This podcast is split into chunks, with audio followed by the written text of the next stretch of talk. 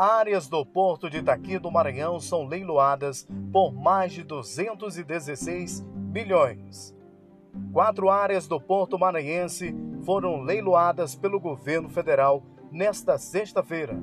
A previsão é que, ao longo do período de concessão, sejam investidos 594 milhões no local.